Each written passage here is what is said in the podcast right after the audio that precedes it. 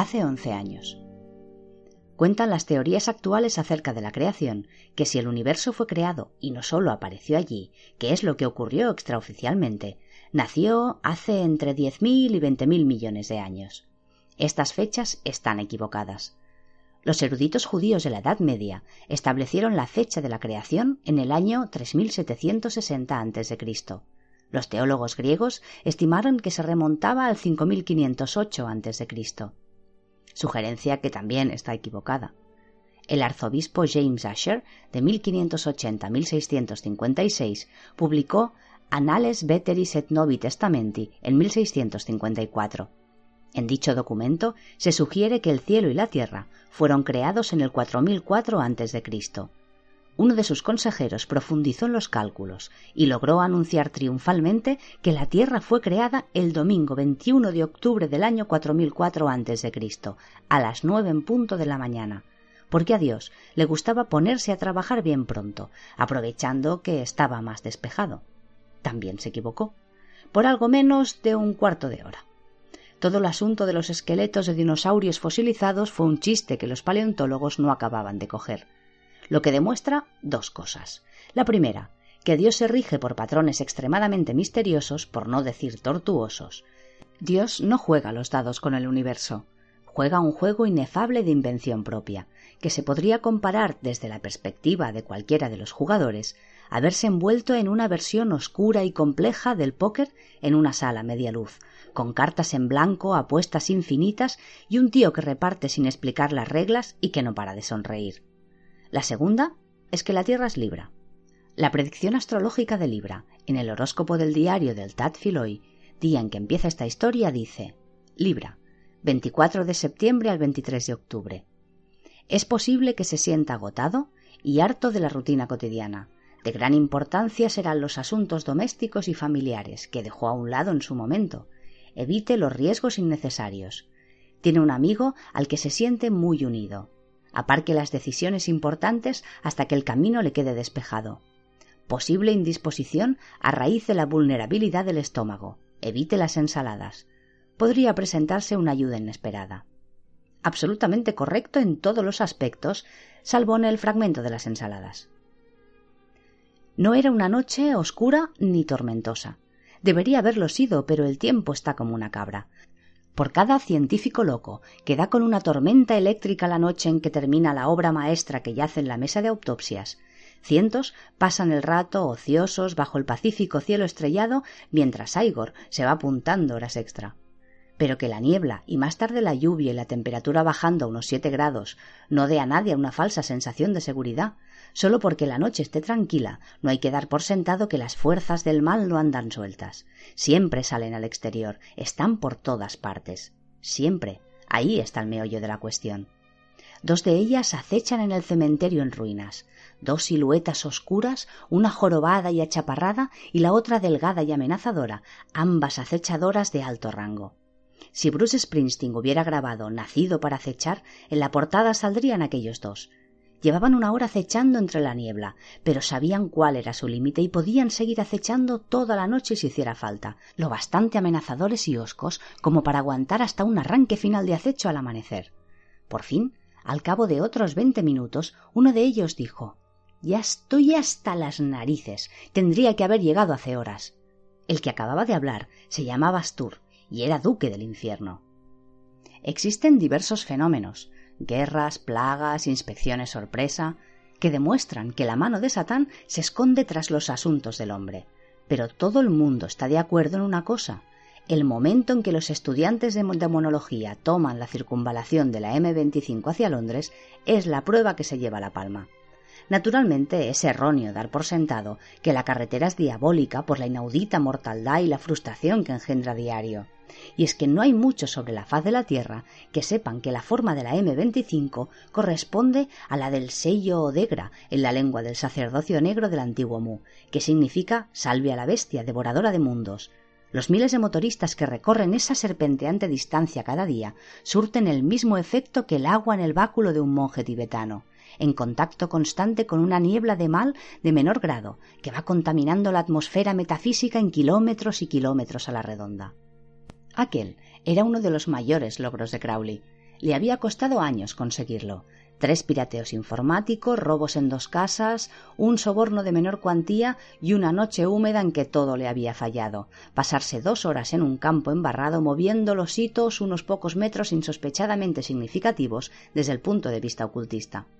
Al contemplar la primera caravana de cincuenta kilómetros, le invadió esa encantadora sensación tan agradable que le da uno un juego sucio bien jugado. Con ello se había ganado un ascenso. Crowley iba a 170 por alguna parte del este de Slough. Su aspecto no tenía nada especialmente demoníaco, al menos desde el punto de vista clásico.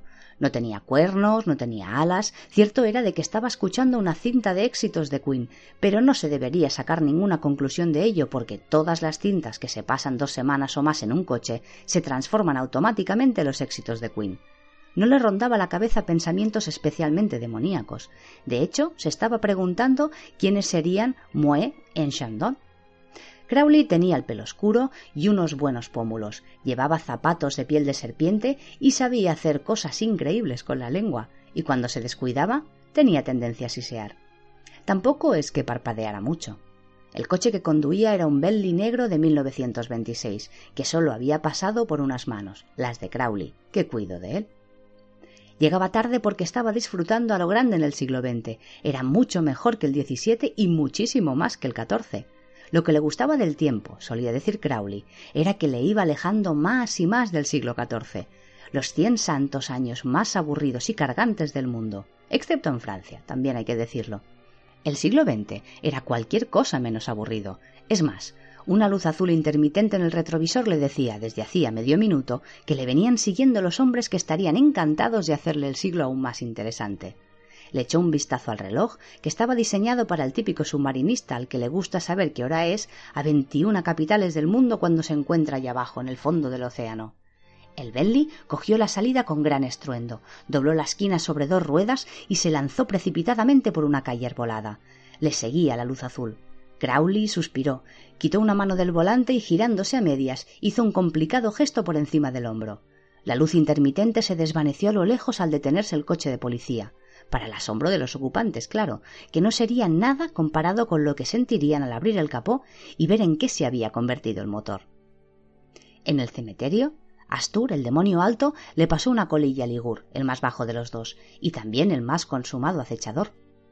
Veo una luz, anunció. Ya viene ese perro fanfarrón. ¿Qué está conduciendo? preguntó Ligur. Un coche, pero no de caballos, explicó Astur. Supongo que la última vez que estuviste aquí no había o no eran corrientes, vamos. Llevaban delante un hombre con una bandera roja, dijo Ligur. Me parece que han cambiado bastante desde entonces. ¿Qué opinión te merece ese Crowley? preguntó Ligur. Astur escupió. Ha pasado aquí demasiado tiempo, contestó. Desde el principio. No se ha convertido en uno de ellos, me da la impresión. Pero lleva un coche con teléfono. Ligur reflexionó sobre aquello. Como la mayoría de los demonios, tenía conocimientos muy limitados de tecnología, así que se disponía a decir algo así como menudo cable tiene que llevar. Entonces el Bentley se detuvo en las puertas del cementerio. Y lleva gafas de sol, añadió Astur con sorna, incluso cuando no le hacen falta, impostó la voz. Salve Satán, saludó. Salve, coreó Ligur. Buenas, dijo Crowley saludando brevemente con la mano. Siento llegar tarde, pero no sabéis cómo está la A40 en Denham. He intentado atajar yendo por Wood y luego. bueno. Bueno, ahora que estamos todos aquí, dijo Astur vehemente, pasemos al recuento de las acciones del día. Ah, sí, las acciones, repitió Crowley con la expresión de culpabilidad de alguien que va a la iglesia por primera vez desde hace años y ha olvidado cuando hay que ponerse en pie. Astur carraspeó. He tentado un sacerdote, confesó. Iba caminando por la calle y vio unas lindas muchachas al sol, y entonces introduje la duda en su mente. Podría haber sido un santo, pero en una década será nuestro. Muy buena, apuntó Crowley amablemente. Yo he corrompido a un político, dijo Ligur. Le hice pensar que un soborno de nada no haría daño a nadie. En un año será nuestro. Ambos se quedaron mirando con expectación a Crowley, que les dedicó una amplia sonrisa. Pues os va a gustar, su sonrisa aún se ensanchó más y adquirió aún más aire de complicidad. He tenido desconectado todo el sistema de telefonía móvil de Londres durante cuarenta y cinco minutos a la hora de comer, explicó. reinaba el silencio, salvo por el lejano ruido de los coches al pasar. ¿Y? inquirió Astur. ¿Qué más? Oye, que no fue nada fácil, protestó Crowley. ¿Y eso es todo? le preguntó Ligur. Mira, la gente. Pero, pero ¿en qué ha contribuido eso a asegurarle almas a nuestro amo exactamente? continuó Astur. Crowley trató de guardar la compostura. ¿Qué podía decirles? ¿Que miles de personas se habían cabreado de lo lindo? ¿O que se oía como las carreteras de la ciudad entera se bloqueaban todas a la vez? ¿Y que cuando cada cual volvía se desahogaba con la secretaria, con el guardia urbano o quien fuese, ellos a su vez se desahogaban con otras personas? ¿Eso también? Y que lo hacían de todas las formas vengativas que, ojo al dato, se inventaban ellos mismos. Y así todo el resto del día. Los efectos que conllevaba aquello eran incalculables. Miles y miles de almas tomaban un tono mate y pátina solo con mover un dedo. Pero eso no se le podía decir a demonios como Astur y Ligur. La mayoría de ellos tenía una mente del siglo XIV. Se pasaban años detrás de almas individuales. Estaba claro que era un trabajo artesanal, pero hoy en día había que pensar de otra forma. Más que la cuantía importaba el alcance. Con cinco mil millones de personas en el mundo ya no se podía ir uno por uno, había que extender el esfuerzo. Pero los demonios como Ligurias Tour no lo entendían. Jamás se les hubiera ocurrido la televisión en galés, por ejemplo, o el IVA, o el Manchester. Precisamente con Manchester se quedó muy satisfecho. Los poderes están complacidos, ¿no? protestó. Los tiempos están cambiando, así que, ¿qué pasa? Astur cogió algo de detrás de una lápida. Esto es lo que pasa, contestó. Crowley contempló el cesto. ¡Ay! gimió. ¡Ay, no! Sí. ¿Ya? Sí. Y yo tengo que decidir si. que sí. Astur estaba hasta disfrutando con aquello. ¿Y por qué yo? se quejó Crowley desesperado. Ya me conoces, Astur. Este no es mi. bueno, ya me entendéis, no es mi ambiente. Claro que sí, replicó Astur. Es tu ambiente y tu papel estrella. Cógelo. Los tiempos están cambiando. Eso, dijo Ligur con una sonrisa. Están acabando, para empezar. ¿Pero por qué yo? Porque es obvio que eres de los más favorecidos, le contestó Astur maliciosamente. Me imagino que Ligur daría el brazo derecho por una oportunidad como esta. Cierto, asintió Ligur. El brazo derecho de alguien, en todo caso, pensó. En todo aquello estaba lleno de brazos derechos. No sabía por qué malgastar uno bueno. Astur sacó una carpeta de algún roñoso recoveco de su impermeable. Anda, firma esto, dijo separando las palabras con una espantosa pausa. Crowley hurgó distraídamente en un bolsillo interior y sacó una pluma. Era elegante y negra mate. Parecía poder saltarse el límite de velocidad también. Muy bonita, dijo Ligur. Escribe bajo el agua, farfulló Crowley. Ya no saben qué inventar, reflexionó Ligur. Sea lo que sea, se darán prisa en inventarlo, dijo Astur. No, A. J. Crowley, no, tu verdadero nombre. Crowley asintió con la cabeza descorazonado y trazó una rúbrica compleja y sinuosa en la hoja de papel. Tomó un brillo rojo en la penumbra, un instante, y luego se apagó. ¿Qué se supone que de hacer con eso? Se te darán instrucciones, le espetó Astur malhumorado. Pero ¿por qué estás tan preocupado? Llevamos siglos preparando este momento. No, si. ya, contestó Crowley. Ya no era la silueta ágil que tan ágilmente había saltado del Belly unos minutos antes. Parecía atormentado. Nos aguarda el momento del eterno triunfo. Sí, ya, eh, eterno, y tú serás una herramienta para conseguir tan glorioso destino. Sí, no, sí, ya, una, una herramienta, masculló Crowley. Cogió el cesto como si fuera a explotar, lo que en cierto modo estaba a punto de ocurrir. vale, continuó. Pues nada, eh, me voy, ¿vale? Bueno, cuanto antes me lo quite de encima. No es que quiera quitármelo de encima, añadió apresuradamente, cayendo lo que le podía pasar si Astur redactara un informe desfavorable. Pero bien, ya me conocéis. Bueno, genial. Sus superiores no dijeron una palabra. Bueno, pues que me voy para allá, balbuceó Crowley. Ya nos vemos. Bueno, eso hasta otra. Ah, ven, venga. Chao. Mientras el Belly se precipitaba en la oscuridad derrapando, Ligur susurró. ¿Qué ha dicho? Algo en italiano, creo, contestó Astur. Comida, creo. Pues qué raro que diga eso. Ligur observó las luces traseras que se veían cada vez más pequeñas. ¿Confías en él? Ah, no. Bien, dijo Ligur. ¿Cómo estaría el mundo, pensó, si los demonios fueran por ahí confiando los unos en los otros? Crowley, en algún lugar al oeste de Amersham, cruzaba la noche a toda velocidad. Alcanzó una cinta al azar y forcejeó para sacarla de la funda sin salirse de la carretera. Con el resplandor de un faro descubrió que eran las cuatro estaciones de Vivaldi. Música relajante. Justo lo que necesitaba. La embutió en el radiocasete. Mierda, mierda, joder. ¿Por qué ahora? ¿Por qué a mí? masculló el venírsele encima los primeros acordes conocidos de Queen. Y de pronto, Freddie Mercury empezó a hablarle. Porque te lo mereces, Crowley. Crowley maldijo entre dientes. Lo de emplear la electrónica como medio de comunicación había sido idea suya, y allá abajo, por una vez, la habían puesto en práctica, y como de costumbre habían metido la pata. Lo que él quería era persuadirlos de que contrataran un servidor de Internet, pero en su lugar se conectaban a lo que estuviera oyendo, fuera lo que fuera, y lo distorsionaban. Crowley tragó saliva. Te lo agradezco, señor, dijo. Confiamos plenamente en ti, Crowley. Mm, gracias, señor. Es muy importante, Crowley. Sí, no, sí, sí, ya lo sé. Es el gran golpe, Crowley. Déjalo en mis manos, señor. Eso es lo que estamos haciendo, Crowley. Y si sale mal, los responsables sufrirán grandes tormentos, incluso tú, Crowley, sobre todo tú. E, entendido, señor. Sigue estas instrucciones, Crowley. Y de repente ya lo sabía todo. Cuánto odiaba aquello. Eso mismo se lo podían haber dicho perfectamente en vez de meterle de golpe fríos conocimientos en el cerebro. Tenía que ir a un hospital. Estaré allí dentro de cinco minutos, señor. No hay problema. Bien.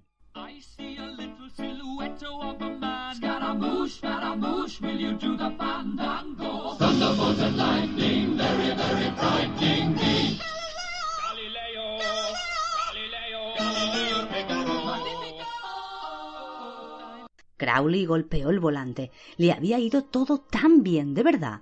Tenía aquellos últimos siglos bajo control. Y así funciona la cosa. Se cree uno que es el amo del mundo y de pronto le cae encima el apocalipsis, la gran guerra, la última batalla, el cielo contra el infierno, tercer asalto, al suelo y sin rendición. Y ya está. Se acabó el mundo.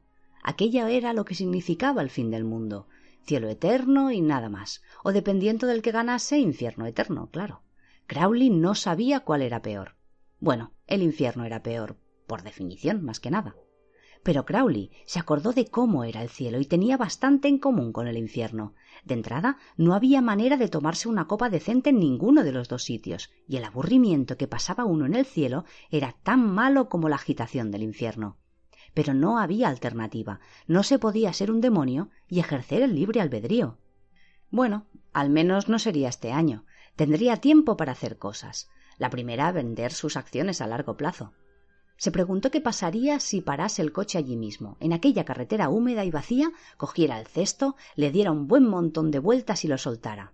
Algo espantoso, seguro. Había sido un ángel, él no pretendía caer. Lo que pasó fue que se juntó con la gente equivocada. El Bentley se precipitó en la oscuridad con el indicador de combustible a cero. Llevaba más de sesenta años con ese indicador a cero. No estaba tan mal ser un demonio. No había que poner gasolina, por ejemplo. Crowley solo lo había hecho una vez, en 1967, para que le dieran gratis la pegatina de agujero de bala de James Bond para el parabrisas, porque entonces le gustaba bastante. Lo que había en el cesto, en el asiento de atrás, se puso a llorar.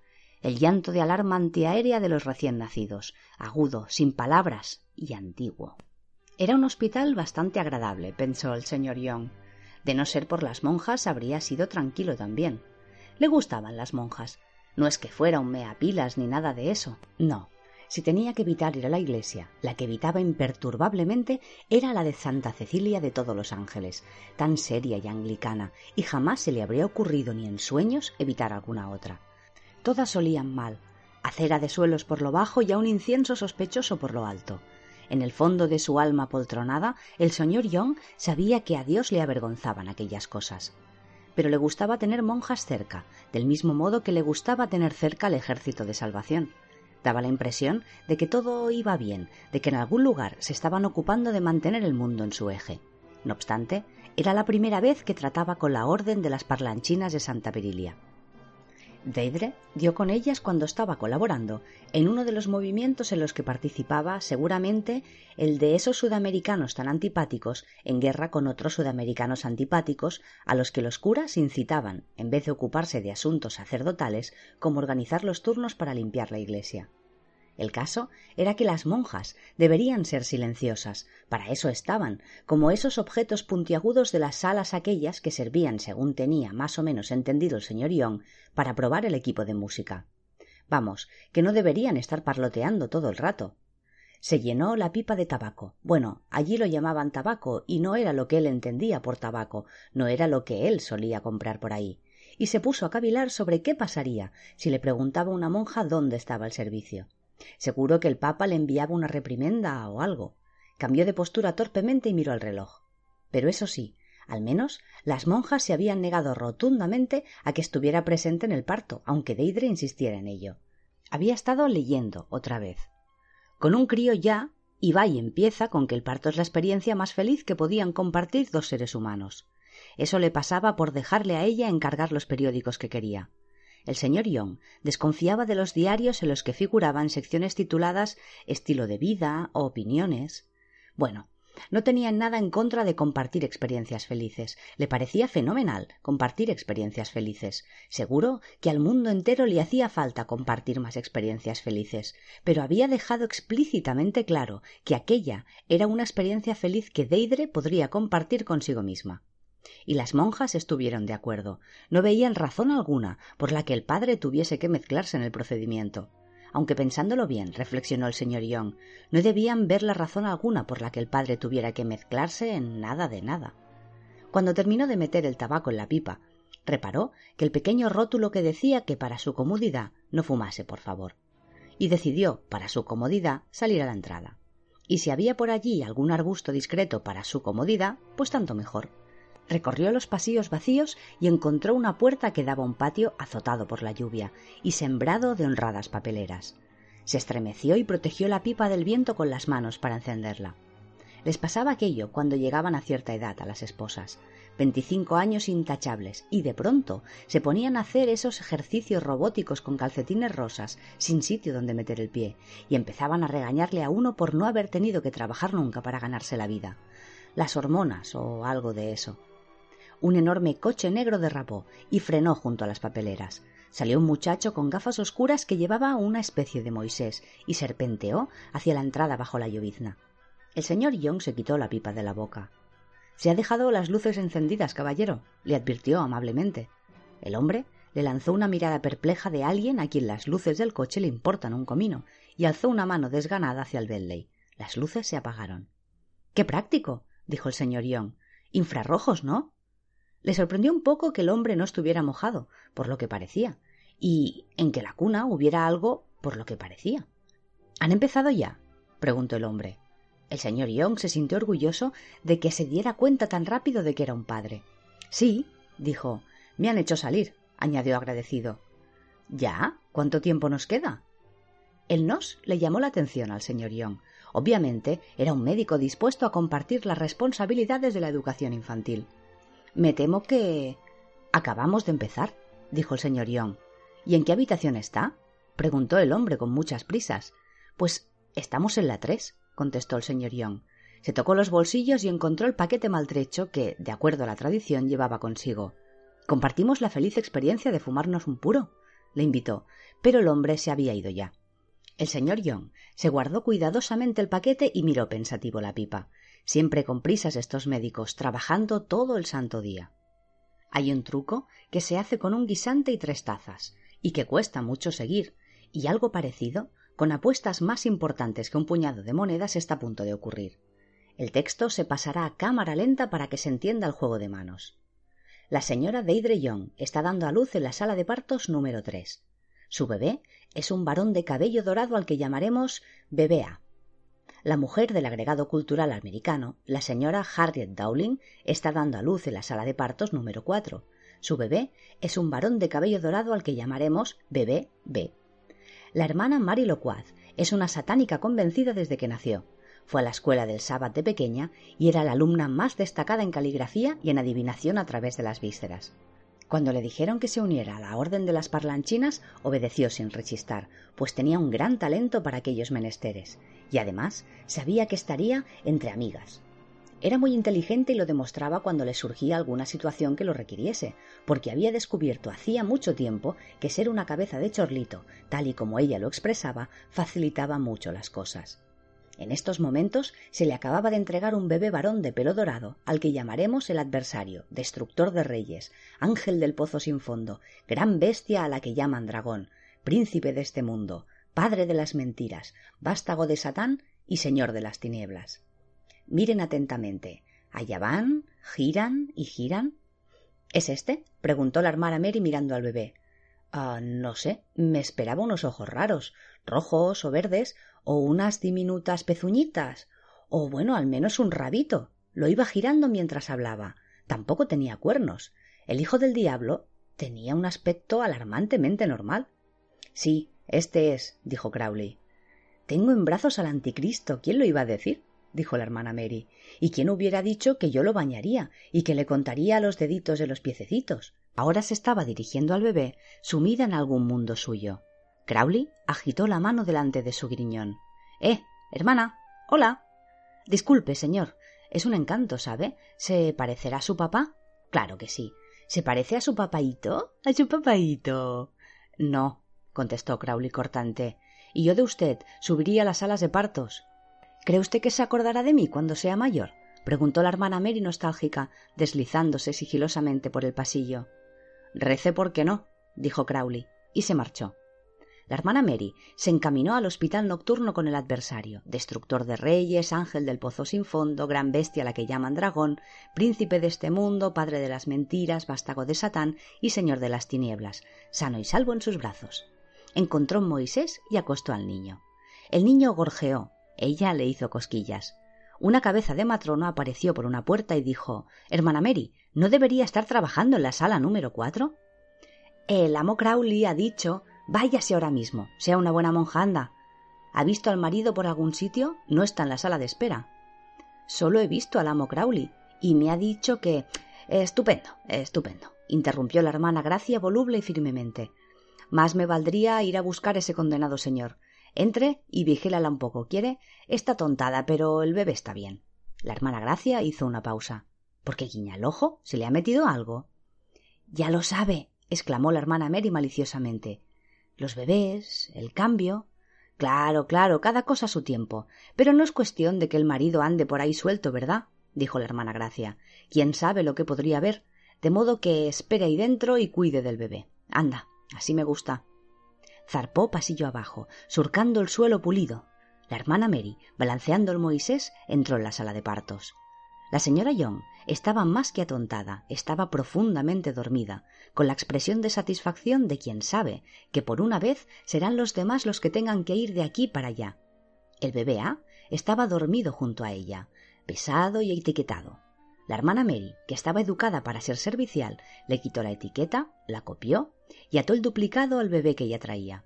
Los bebés se parecían, ambos pequeños, con manchas, y tenían un aire los dos, aunque no del todo a Winston Churchill. Ahora, pensó la hermana Mary, me tomaría una taza de té. La mayoría de los miembros del convento eran satánicos chapados a la antigua, como sus padres y abuelos antes que ellos.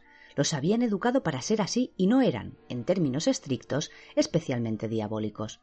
La mayoría de los seres humanos no lo eran, se dejaban llevar por nuevas ideas como calzar botas de caña alta y matar gente a tiros, o vestirse con sábanas blancas y linchar a la gente, o ponerse vaqueros teñidos descoloridos y tocarle la guitarra a la gente y ya está.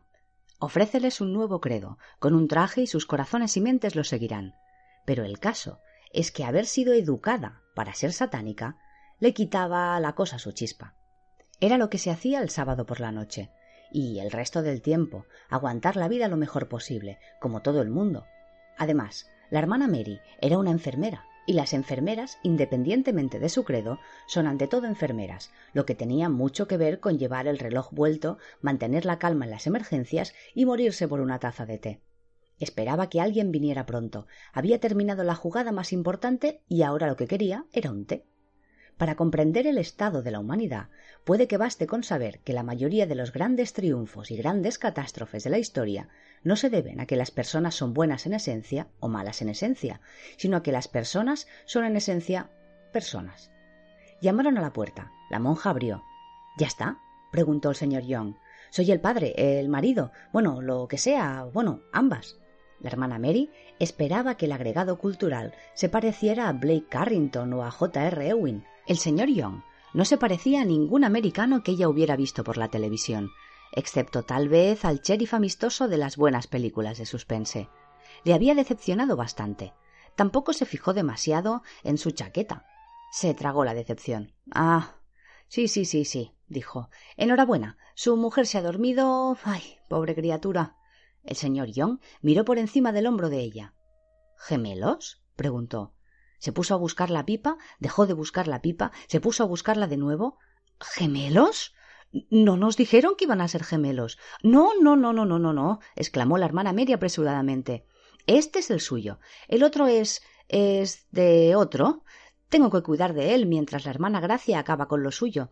No, no, no repitió señalando al adversario destructor de reyes, ángel del pozo sin fondo, gran bestia que la llaman dragón, príncipe de este mundo, padre de las mentiras, vástago de Satán y señor de las tinieblas. ¿El suyo es este? De arriba abajo de la cabeza las pezuñitas, que no tiene, añadió rápidamente. El señor Young bajó la vista. Sí, afirmó inseguro. Tiene un aire a su familia paterna. Y bien, está todo donde tiene que estar, ¿no? Por supuesto, contestó la hermana Mary. Es un niño muy normal. Y añadió muy, muy normal. Se quedaron en silencio. Miraban al bebé dormido. No tiene usted casi acento, constató la hermana Mary. ¿Lleva aquí mucho tiempo? Pues unos diez años, contestó el señor Young algo asombrado. Mi trabajo se mudó y tuve que acompañarlo. Siempre he pensado que tiene que ser un trabajo de lo más apasionante, dijo la hermana Mary. El señor Young parecía complacido. No todo el mundo apreciaba los aspectos más estimulantes de la contabilidad. Supongo que sería muy distinto antes de venir aquí, continuó la hermana. Tal vez, dijo el señor Young, que nunca se había parado a pensarlo. Luton, por lo que él recordaba, era bastante parecido a Tadfield, con la misma clase de setos entre su casa y la estación de trenes, y la misma clase de gente. Por lo menos habría edificios más altos, estimó la hermana la desesperada. El señor Young se la quedó mirando. El único edificio alto que se le ocurría eran las oficinas de la Alliance en Lanchester. Me imagino que irá usted a muchas fiestas benéficas, dijo la monja. Ah, en aquello ya estaba más puesto. A Deidre le encantaban esas cosas. A montones, contestó con mucho sentimiento. Deidre siempre lleva mermeladas y cosas así, y yo suelo ayudarle en los puestos de baratijas, el elefante blanco se suele decir. A la hermana Mary nunca se le había ocurrido aquel aspecto de la sociedad del Palacio de Buckingham, pero el paquidermo le iba que ni pintado. Digo yo que eso será el tributo, opinó. Quiero decir que todos esos potentados extranjeros le traerán montones de cosas curiosas. Como dice, soy una gran admiradora de la familia real, ¿sabe? Vaya, y yo también, asintió el señor Young, saltando agradecido aquel nuevo iceberg en el arroyo apabullante de la conciencia. Sí, Realmente, cuando se hablaba de la familia real, todo el mundo sabía de qué se le hablaba. Los correctos, claro, los que descargaban su peso en el departamento de despedida y apertura de puentes, no los que se pasaban la noche entera en las discotecas y que tenían tanto follón con los paparazzis. Qué bien, dijo la hermana Mary. Pensaba que a ustedes no les caía muy bien, por lo que hicieron a la hora de revolucionarse y tirar todas aquellas bolsitas de té al río siguió parloteando tal y como había aprendido en el mandato de la orden, según el cual los miembros debían decir siempre lo que se les pasara por la cabeza. El señor Young no estaba en su terreno y se encontraba demasiado cansado para preocuparse por ello. La vida religiosa debía de volver un poco rara a la gente. Estaba deseando que la señora Young se despertara. Y entonces una esperanzadora palabra del parloteo de la hermana Mary le tocó la fibra sensible. ¿Habría alguna posibilidad de que me tomara una taza de té, si puede ser? Se aventuró a decir. La hermana Mary, llevándose la mano a la boca, ¿en qué estaría yo pensando? El señor Young se abstuvo de hacer comentarios. Me ocuparé de eso inmediatamente, afirmó. Pero seguro que no quiere un café. Hay una de esas máquinas dispensadoras en el piso de arriba. Mm, no, un té, por favor, contestó el señor Young. Fíjese si se ha convertido en un auténtico nativo, comentó la hermana Mary alegremente al salir a trajinar por algún sitio. El señor Young, a solas con su mujer dormida y dos bebés dormidos, se dejó caer en una silla. Mmm, seguro. Tenía que ser de tanto arrodillarse y levantarse tan pronto. Bueno, y demás cosas. Eran buenas personas, sin duda, pero no estaban en su sano juicio. Una vez vio una película de Ken Russell, iba de monjas o algo así, y no le parecía que estuviera en marcha nada de aquello, pero cuando el río suena. ay. suspiró. Fue entonces cuando el bebé A se despertó y se puso a llorar de lo lindo. Hacía muchos años que el señor Young no tenía que hacer callar un bebé llorón. Además, nunca se le había dado bien. Siempre había respetado a Sir Winston Churchill, así que darle pequeñas palmaditas en el trasero, a pequeñas versiones suyas, siempre le pareció descortés. Mm, bienvenido al mundo, saludó cansinamente. Se acostumbra uno enseguida. El bebé cerró la boca y le fulminó con la mirada como si fuera un general recalcitrante. La hermana Mary eligió aquel momento para entrar con el té. Satánica o no, había dado con una bandeja y había sacado unas pastas glaseadas, de esas que solo se encuentran al fondo de algunos surtidos. La que cogió el señor Young era del mismo rosa que un aparato ortopédico y tenía un muñeco de nieve de cobertura blanca. Estas no las tomará usted normalmente, ¿verdad? preguntó ella. Son el tipo de galletas, como dirían ustedes, que nosotros llamamos pastas. El señor Young abrió la boca para explicar que sí, él también, y todos los de Luton también, cuando interrumpió en la sala otra monja jadeando. Miró a la hermana Mary, comprendió que el señor Young jamás había visto el interior de un pentáculo y se dedicó a señalar al bebé A y a guiñar el ojo. La hermana Mary asintió con un gesto y le devolvió el guiño. La monja se llevó al bebé. Dentro de los métodos de comunicación humanos, el guiño es muy versátil. Se puede decir mucho guiñando un ojo. Por ejemplo, por ejemplo, el guiño de la monja recién llegada decía ¿Dónde demonios estabas? El bebé ve. Ha nacido ya. Ya estamos preparadas para el cambio. Y tú, ahí, en la sala que no es con el adversario, destructor de reyes, ángel del pozo sin fondo, bestia a la que llaman dragón, príncipe de este mundo, padre de las mentiras, vástago de Satán y señor de las tinieblas, tomando el té. ¿Te das cuenta de que casi me pegan un tiro? Y por lo que a ella respectaba, el guiño con que le respondió la hermana Mary significaba Aquí está el adversario destructor de reyes, ángel del pozo sin fondo, bestia la que llaman dragón, príncipe de este mundo, padre de las mentiras, vástago de Satán y señor de las tinieblas, y no puedo hablar porque está aquí este tipo. Pero sin embargo, la hermana Mary pensó que el guiño de la celadora iba más o menos por estos derroteros. Bien hecho, hermana Mary. Ha cambiado los bebés usted solita. Dígame cuál es el bebé superfluo, lo quitaré de en medio y la dejaré continuar con el té y con su excelencia real de la cultura americana. Y por consiguiente, el guiño con que le contestó significaba Te toca a ti, querida. Este es el bebé B. Llévatelo y déjame conversar con su excelencia. Siempre he deseado preguntarle por qué tienen unos edificios tan altos y tan llenos de espejos. Al señor Young se le escaparon todas aquellas sutilezas, le incomodaba terriblemente tanto efecto clandestino y estaba pensando ese Russell sí que sabía de qué iba el tema. Ya lo creo que sí. La monja habría reparado en la confusión de la hermana Mary de no haber sido, porque los hombres del servicio secreto de la habitación de la señora Dowling la habían puesto nerviosa, porque no dejaban de mirarla con creciente desasosiego, y todo fue porque estaban entrenados para reaccionar de un modo determinado ante las personas vestidas con largas túnicas amplias y largos tocados, y se encontraban en pleno conflicto de señales. Los humanos que padecen conflictos de señales no son los más indicados para llevar pistolas, y menos aún después de haber presenciado un parto natural, que en definitiva parecía una forma muy poco americana de traer niños al mundo. Además, habían oído que tenían misales en el edificio. La señora Young se movió. ¿Ya ha elegido un nombre? preguntó hermana Mary sin ganas. Mmm, contestó él. Ah, no, no del todo. Si era una niña, Lucinda por mi abuela, o Germaine. Bueno, eso es cosa de Deidre. Amargura es bonito, sugirió la monja acordándose de los clásicos. O Damien. Damien está de moda. Anatema de Vice. Su madre, que no era una gran erudita en cuestiones religiosas, leyó esa palabra una vez y pensó que para una niña era un nombre encantador. Tenía ocho años y medio y estaba leyendo el libro debajo de las sábanas con una linterna. Otros niños habían aprendido a leer lo básico, con dibujos coloreados de manzanas, pelotas, cucharas y demás. Pero no la familia de Weiss. Anatema había aprendido a leer con el libro. No tenía ni manzanas ni pelotas, más bien tenía un grabado de Agnes la chalada quemándose en la hoguera y con aspecto de estar satisfecha por ello. La primera palabra que aprendió a reconocer fue bueno. Muy pocos niños de ocho años y medio sabían que bueno también significaba escrupulosamente exacto, pero anatema era una de ellos. La segunda palabra fue ajustado.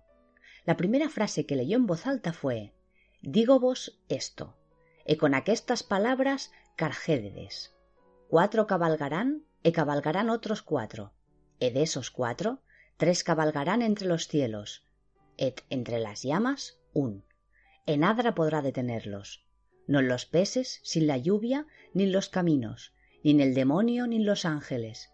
E vos, anatema, allí seredes. Anatema le encantaba leer sobre sí misma. Los padres bondadosos que leían los dominicales correctos podían encargar libros en los que le ponían al protagonista el nombre de sus hijos. De este modo, el libro motivaba más al niño. En el caso de Anatema, no sólo salía ella en el libro, que hasta ahora había acertado en todo, sino también sus padres, sus abuelos y todos desde el siglo XVII. Era demasiado pequeña y egocéntrica en aquel momento para atribuirle alguna importancia al hecho de que no se mencionara a sus hijos ni a ningún acontecimiento de su vida posterior a los once años.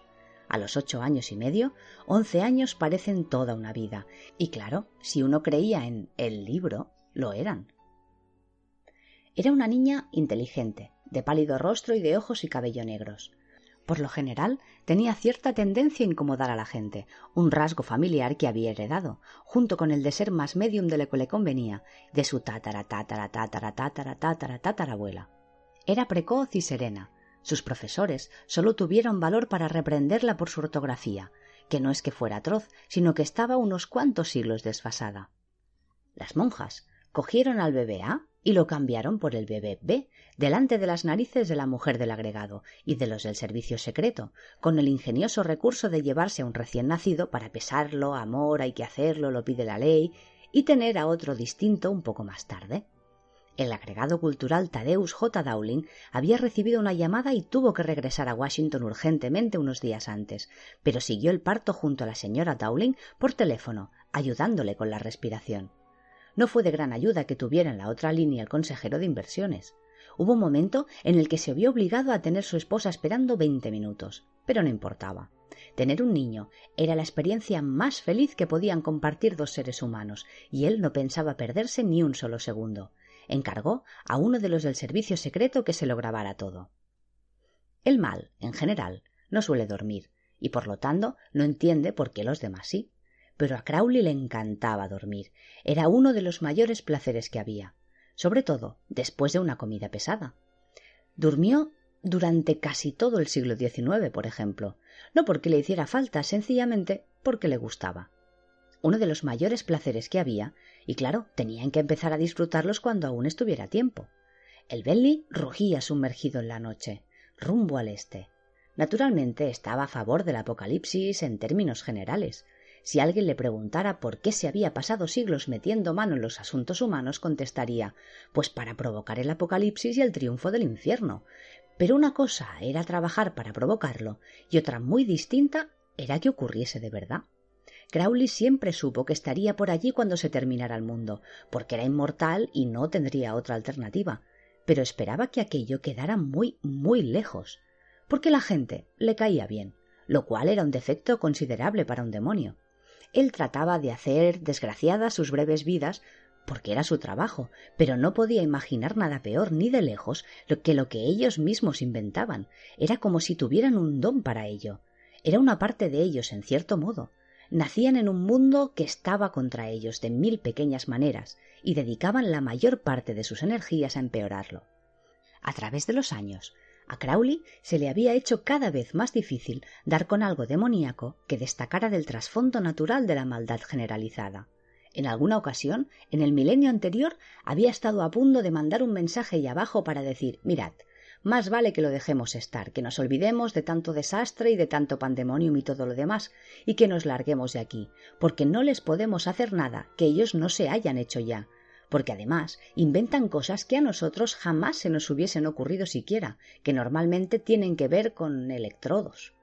Tienen lo que a nosotros nos falta, tienen imaginación y electricidad, claro. Si mal no recuerdo, uno de ellos lo plasmó en la frase El infierno está vacío, todos los demonios están aquí. Crowley recibió un ascenso por crear la Santa Inquisición. Andaba por España en aquel tiempo, dedicándose principalmente a recorrer las tabernas de las regiones más agradables, y no se había enterado de nada hasta que le llegó la carta. Se fue a echar un vistazo, volvió y estuvo emborrachándose una semana entera. Aquel Jerónimo Bosch, menudo elemento, y cuando uno ya creía que eran más diabólicos que el mismo infierno, de vez en cuando mostraban más gentileza de la que el cielo jamás hubiera soñado. Siempre solía estar implicado el mismo individuo, por aquello del libre albedrío, claro. Era una jodienda. Acirafel intentó explicárselo una vez. La cuestión, decía él, aquello fue más o menos hacia el año 1020, cuando llegaron a su primer pequeño acuerdo. La cuestión era que cuando un humano era bueno o malo, era porque quería. Mientras que la gente como Crowley y naturalmente como él estaban encauzados desde el principio, no se podía ser verdaderamente santo si no se tenía la oportunidad de ser rotundamente malvado. Crowley pensó en aquello durante algún tiempo, y hacia el año 1023 dijo Espera, eso solo se puede aplicar si das cuerda a la gente en igualdad de condiciones. No puedes emprenderla con alguien que está en una chabola asquerosa en una zona de guerra y esperar que reaccione igual que uno que haya nacido en un castillo. Ah, dijo Acirafel, justamente ahí está lo bueno. Cuanto más bajo empieces, más oportunidades tienes. Y lo que Crowley contestó fue Pero eso es absurdo. No, replicó Acirafel, es inefable. Acirafel, el enemigo, claro, pero un enemigo de hacía ya seis mil años, lo cual le convertía en algo así como un amigo. Crowley cogió el teléfono del coche. Ser un demonio significaba, claro está, no disponer de libre albedrío, pero no se podía pasar mucho tiempo con los humanos sin aprender alguna cosa que otra. Al señor Young no le convencieron demasiado Damien ni Amargura, ni ninguna otra de las sugerencias de la hermana Mary Loquaz, que había recorrido medio infierno y toda la época dorada de Hollywood. Pues mire, no creo que Errol tenga nada de malo, ni Kerry. Los dos son nombres americanos muy bonitos. Pero yo quería algo más tradicional, se explicó el señor Young. En la familia siempre hemos sido partidarios de los nombres sencillos. A la monja se le iluminó el rostro. Justo, los nombres antiguos son los mejores, creo yo. Un decoroso nombre de los de antes, como los bíblicos Matías, Marcos, Lucas o Juan, especuló el señor Young. Hermene Mary hizo una mueca de dolor. Aunque nunca me han parecido nombres bíblicos bonitos, la verdad, añadió él. Suenan a vaqueros o futbolistas. A mí me gusta Saúl. La hermana Mary trató de sacar el máximo partido posible de aquello. Tampoco quiero que sea demasiado anticuado, se quejó el señor Young. O Caín. Suena muy moderno, ¿no? Caín, probó la hermana Mary. Mmm. El señor Young parecía dudar. Oh, bueno, siempre queda Adán, dijo ella. Aquel sería bastante bueno, pensó. Adán, repitió el señor Young.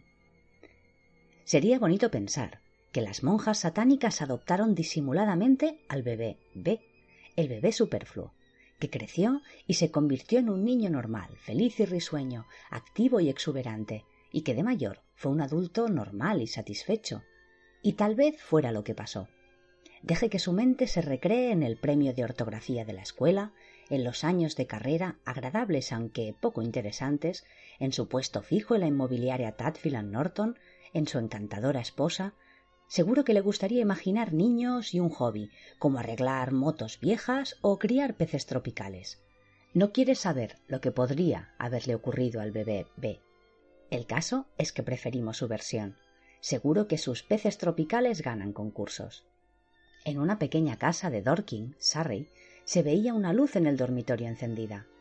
Newton Pulsifer tenía doce años, era delgado, llevaba gafas y hacía horas que debería haberse acostado. Sin embargo, su madre estaba convencida de que el niño era un genio y le dejaba quedarse por la noche para hacer experimentos. El experimento que entonces llevaba a cabo consistía en cambiarle la toma de corriente a una vieja radio que su madre le había dado para jugar.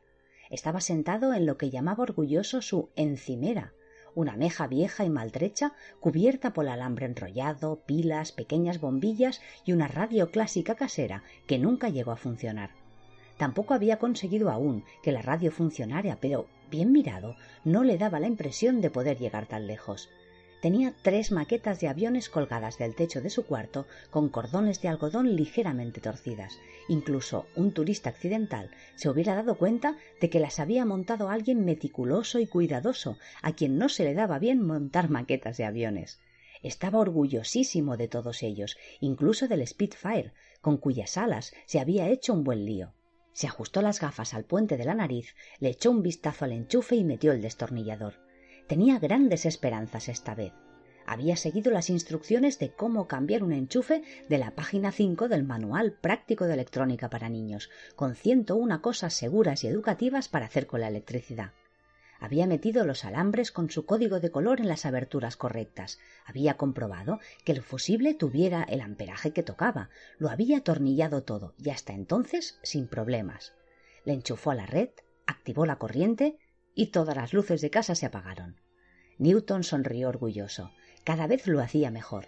La última vez provocó un apagón en todo Dorking y un señor de la compañía eléctrica había venido a hablar con su mamá. Sentía una ardiente y no correspondida pasión por todo lo eléctrico. En el colegio había un ordenador y unos cuantos alumnos se quedaban después de clase para hacer cosas con fichas perforadas. Cuando el profesor responsable del ordenador accedió por fin a los ruegos de Newton para que le aceptaran, al niño solo se le encargó cargar una ficha en la máquina. Se le quedó dentro y el aparato murió ahogado. Newton estaba seguro de que los ordenadores eran el futuro y que cuando éste llegara él estaría preparado, a la vanguardia de la tecnología moderna. El futuro tenía su propia opinión acerca de ello. Estaba todo en el libro. Adán, pensaba el señor Young. Probó a decirlo para ver cómo quedaba. Adán. Hmm miró los rizos dorados del adversario destructor de reyes, ángel del pozo sin fondo, gran bestia la que llaman dragón, príncipe de este mundo, padre de las mentiras, vástago de Satán y señor de las tinieblas. ¿Sabe qué? concluyó al cabo de un instante. Creo que tiene cara de llamarse Adán. No había sido una noche oscura ni tormentosa. Eso fue dos días después, unas cuatro horas después de que la señora Dowling y la señora Young y sus respectivos bebés dejaran el edificio. Fue una noche especialmente oscura y tormentosa, y justo pasada la medianoche, cuando la tormenta alcanzaba su apogeo, un estallido de rayos cayó en el convento de la Orden de las Parlanchinas y prendió fuego al tejado de la sacristía. Nadie salió gravemente herido del incendio, pero duró varias horas y causó buena cantidad de daños en ese tiempo. El instigador del incendio acechaba en lo alto de una colina cercana y observaba el fuego. Era alto y delgado, y duque del infierno. Era lo único que quedaba por hacer antes de regresar a los infiernos, y ya lo había hecho. Podía dejar tranquilamente el resto en manos de Crowley. Astur volvió a casa. Técnicamente, Acirafel era un principado, pero la gente le había dado por bromear con eso aquellos días. En general, ni él ni Crowley habían elegido la compañía el uno del otro, pero eran hombres, o al menos criaturas antropomórficas del mundo, y el acuerdo les había estado beneficiando todo aquel tiempo. Además, uno se acababa acostumbrando a la cara que había estado allí más o menos sistemáticamente durante seis milenios. El acuerdo era muy sencillo, tanto que ni siquiera se merecía la mayúscula, que se había ganado por existir tanto tiempo simplemente. Era la clase de trato prudente que muchos agentes independientes, que trabajan en condiciones precarias lejos de sus superiores, cierran con sus rivales al darse cuenta de que tienen más en común con sus adversarios inmediatos que con sus aliados remotos. Les comprometía a una tácita no interferencia en las actividades el uno del otro. Aseguraba que aunque ninguno de los dos saliera ganando, tampoco perdería nada, y que ambos podrían probar ante sus amos que estaban haciendo progresos frente al tan astuto y bien informado adversario. Con arreglo a dicho acuerdo, Crowley pudo desarrollar Manchester, mientras que Aziraphale hizo cuanto quiso con todo Shropshire. Crowley se encargó de Glasgow, Aziraphale de Edimburgo. Ninguno de los dos reclamó la responsabilidad de Milton Keynes, pero ambos informaron de que fue todo un éxito.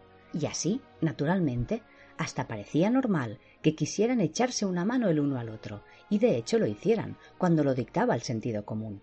Al fin y al cabo, ambos eran ángeles de origen. Si uno iba al infierno por una tentación rápida, era justo dar algún pellizco aquí y allá en la ciudad y montar un breve instante estándar de éxtasis divino ocurriría de todas formas, y ser sensato al respecto ahorraba tiempo a todo el mundo y reducía gastos. Acirafel se sentía culpable de vez en cuando, pero tantos siglos de contacto con la humanidad le estaban produciendo el mismo efecto que a Crowley, solo que en la dirección opuesta. Además, al parecer, a las autoridades les daba igual quien hiciera las cosas, mientras las hiciera alguien. En aquel momento, Acirafel estaba de pie junto a Crowley, en la orilla del estanque de los patos del parque de St. James, les estaban dando de comer a los patos. Los patos de aquel parque estaban tan acostumbrados a que les echaran pan los agentes secretos que se reunían clandestinamente que habían desarrollado su propia relación de Pavlov.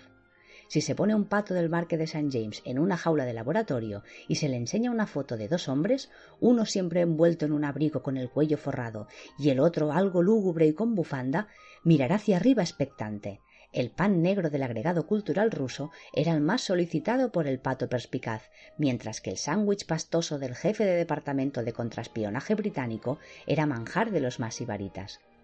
Cirafel le tiró un mendrugo a un macho un poco desgarbado, que lo atrapó y se sumergió enseguida. El ángel se volvió hacia Crowley. Pero bueno, querido, murmuró. Lo siento, se disculpó Crowley. No sé en qué estaba pensando. El pato salió irritado a la superficie. Sabíamos que algo se estaba cociendo, claro está, dijo Acirafel, pero uno se imagina esta clase de acontecimientos en América. Allí tienen cabida estas cosas. A lo mejor ocurre allí, opinó Crowley con pesimismo. Pensativo, echó un vistazo al Benley al otro lado del parque. El cepo estaba inmovilizando la rueda trasera con diligencia. Ah, sí, el diplomático americano, dijo el ángel. Me parece más bien un fanfarrón. No sé, como si el Apocalipsis fuera una especie de espectáculo cinematográfico que hubiera que vender en cuantos más países fuera posible. En todos ellos, añadió Crowley, la tierra y todos sus reinos. Acirafel echó el último trozo de pan a los patos, que se abalanzaron a molestar al agregado naval búlgaro y a un hombre de aspecto furtivo con corbata de Cambridge, que se había deshecho cuidadosamente de la bolsa de papel tirándola a una papelera. Se volvió y miró a Crowley. Ganaremos, de eso no cabe duda, dijo. Tú no lo deseas, contestó el demonio. ¿Y por qué no, si se puede saber? Oye, dijo Crowley desesperado, ¿cuántos músicos crees que tenéis en vuestro bando? De primera clase, quiero decir. Acirafel parecía desconcertado. Bueno, si no me equivoco, empezó a decir. Dos, continuó Crowley. Elgar y Leeds. Eso es todo. Los demás los tenemos nosotros. Beethoven, Brahms, Bach, Mozart, todos. ¿Tú te imaginas la eternidad con Elgar? Acirafel cerró los ojos. Perfectamente, gimió. Pues ya está, dijo Crowley, con un ademán de triunfo. Sabía muy bien cuál era el punto débil de Acirafel. Despídete de los CDs, despídete del Albert Hall y de los conciertos y de Glimborn. Sonarán armonías celestiales todo el santo día. Es inefable, murmuró Acirafel. ¿No te gustaban los huevos sin sal? Lo que me recuerda que nada de sal ni de huevos, nada de salsas, nada de restaurantes acogedores donde te conocen, nada de crucigramas del periódico que te gusta, ni de tiendecitas de antigüedades, ni de librerías, y de las ediciones antiguas interesantes. Ya te puedes ir olvidando. Y de. Mmm. Crowley rebuscó a la desesperada entre los intereses de y de las cajas de rape de plata del siglo XIX. Pero cuando ganemos, la vida mejorará, dijo el ángel con voz ronca. Pero no será tan interesante. Oye, sabes que tengo razón. Tú serías tan feliz con una lira como yo con un tridente. Sabes muy bien que no tocamos la lira. Sí, y que nosotros usamos tridente. Era todo retórica. Se quedaron mirándose el uno al otro. Acirafel extendió las manos elegantes y cuidadas. Mi gente está más que contenta de que vaya a ocurrir, ¿sabes? Que de eso se trata, fíjate, la gran prueba final. Espadas llameantes, los cuatro jinetes, mares de sangre y toda la pesca. Se encogió de hombros. Y ya está. Game over, insert coin, dijo Crowley. A veces me cuesta un poco seguir tus métodos de expresión. Pues a mí me gustan los mares como están. No tiene por qué pasar. No hay que someterlo todo a la destrucción para ver si lo has hecho bien. Acirafel volvió a encogerse de hombros. Me temo que esa es tu inefable opinión. El ángel se estremeció y se echó el abrigo a los hombros. Empezaban a acumularse nubes sobre la ciudad. Vamos a algún sitio donde no haga frío, propuso. ¿Es eso una invitación? dijo Crowley desanimado. Caminaron un rato en sombrío silencio. No es que no esté de acuerdo contigo, se explicó el ángel mientras caminaban desganados por la hierba, pero no me está permitido desobedecer y ya lo sabes. Ni a mí, protestó Crowley. Acirafel le miró de soslayo. Venga ya, hombre, dijo. Tú eres un demonio al fin y al cabo. Ya, pero los míos defienden la desobediencia en términos generales y no la desobediencia específica. Esa la tratan con mano muy dura. Desobedecerles a ellos, por ejemplo, eso es. te sorprenderías. Bueno, o tal vez no. ¿Cuánto tiempo crees que nos queda? Crowley alzó una mano hacia el Bentley, desactivando el cierre centralizado. Pues depende de la profecía, aseguró Acirafel metiéndose en el asiento del pasajero. Hasta el final de siglo seguro, aunque podemos esperar que se den ciertos fenómenos previamente. A la mayoría de los profetas del pasado milenio les preocupaba más la escansación que la precisión. Crowley señaló la llave de contacto y giró. ¿Qué? dijo. Claro, dijo el ángel amablemente, y el mundo llegará a su fin en el año nanana nanana uno o dos, o tres, o lo que sea. No hay muchas cosas que rimen con seis, así que será mejor el año. ¿Qué clase de fenómenos? Buf, pues cabras de dos cabezas, señales en el cielo, gansos volando hacia atrás, lluvias de peces. Bueno, lo normal, cosas así. La presencia del anticristo afecta al funcionamiento normal de la causalidad. Ya veo. Crowley puso el coche en marcha. Entonces se acordó de algo. Chasqueó los dedos. El cepo de la rueda desapareció. Venga, vamos a comer, propuso. Te debo una comida de. ¿Cuándo? ¿Cuándo fue? París 1793, contestó Acirafel. Oh, sí, el reinado del terror. ¿Esa era nuestra o vuestra? ¿Vuestra, no? Pues no me acuerdo. Pero era un restaurante estupendo. Al pasar por delante de un guardia urbano anonadado, el cuaderno que llevaba se prendió por combustión espontánea, para el asombro de Crowley. Estoy seguro de que no pretendía hacer eso, dijo. Acirafel se puso colorado. He sido yo, confesó. Siempre he pensado que vosotros los inventasteis. ¿No fuisteis vosotros? Nosotros creíamos que eran vuestros. Crowley miró el humo por el retrovisor. Venga, dijo. Vamos al Ritz. Crowley no se había molestado en hacer ninguna reserva. En su mundo, reservar mesa lo hacían los demás. Acirafel coleccionaba libros. Si hubiera sido sincero consigo mismo, habría admitido que su librería era sencillamente un lugar donde guardarlos. No era nuevo en aquello. Para seguir con la tapadera de clásica tienda de libros de segunda mano, empleaba todos los medios posibles, sin llegar a la violencia física, pero por poco, para evitar que los clientes los comprasen desagradables olores a humedad, miradas fulminantes, horario imprevisible, era increíblemente bueno en aquello. Llevaba mucho tiempo coleccionando libros y, como todos los coleccionistas, se había especializado. Tenía más de sesenta libros con predicciones relativas al progreso de los últimos siglos del segundo milenio. Tenía debilidad por las primeras ediciones de Wilde y tenía un juego completo de Biblias infames, cada una con un nombre acorde a los errores de imprenta correspondientes. Entre aquellas Biblias se hallaba la Biblia de los injustos, así denominada a causa de una errata mediante la cual proclamaba en la primera carta de los Corintos ¿Es que no sabéis que los injustos heredarán el reino de los cielos? y la Biblia perversa, impresa por Barker y Lucas en 1632, en la que la palabra no se omitió del séptimo mandamiento transformándolo en cometerás adulterio. También estaba la Biblia del indulto, la Biblia de la melaza, la de los peces en pie, la de Charing Cross y todas las demás. Acirafel las tenía todas, incluso la más difícil de encontrar, una Biblia publicada en 1651 por la editorial londinense Bilton Skaggs. Fue el primero de sus tres grandes desastres editoriales. El libro se conocía como la Biblia del carajo. El extenso error, por llamarlo de alguna manera, del cajista, se hallaba en el libro de Ezequiel, capítulo 48, versículo 5. 2. Limitando con Dan desde la frontera oriental hasta la occidental. Aser, una parte. 3. Limitando con Aser desde la frontera oriental hasta la occidental, Neftalí, una parte. 4. Limitando con Neftalí desde la frontera oriental hasta la occidental, Manasés, una parte. Al carajo ya. Estoy hasta las mismísimas narices de componer.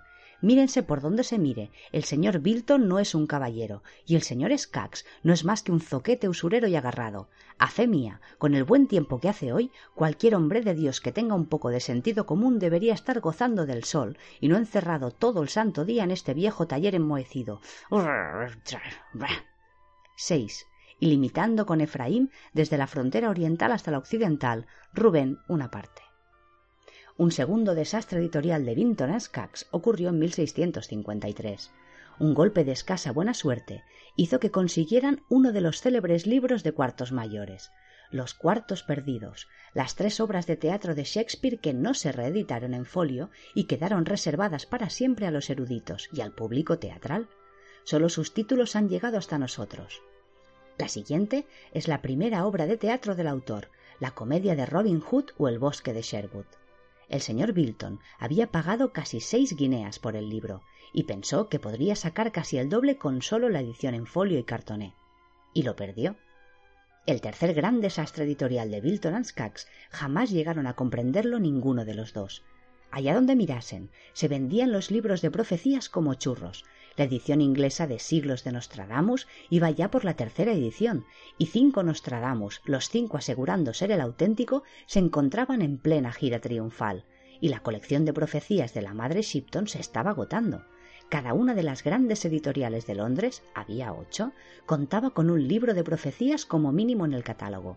Todos eran desenfrenadamente erróneos, pero ese aire de omnipotencia imprecisa y generalizada los había hecho tremendamente famosos. Se vendían a millares, a decenas de millares. Es una mina de oro, le dijo el señor Bilton al señor Skaggs. El público está pidiendo a gritos semejante bazofia. Hemos de imprimir un libro de profecías de alguna bruja. El manuscrito llegó a su puerta por la mañana siguiente. El sentido del tiempo del autor, como siempre, era exacto.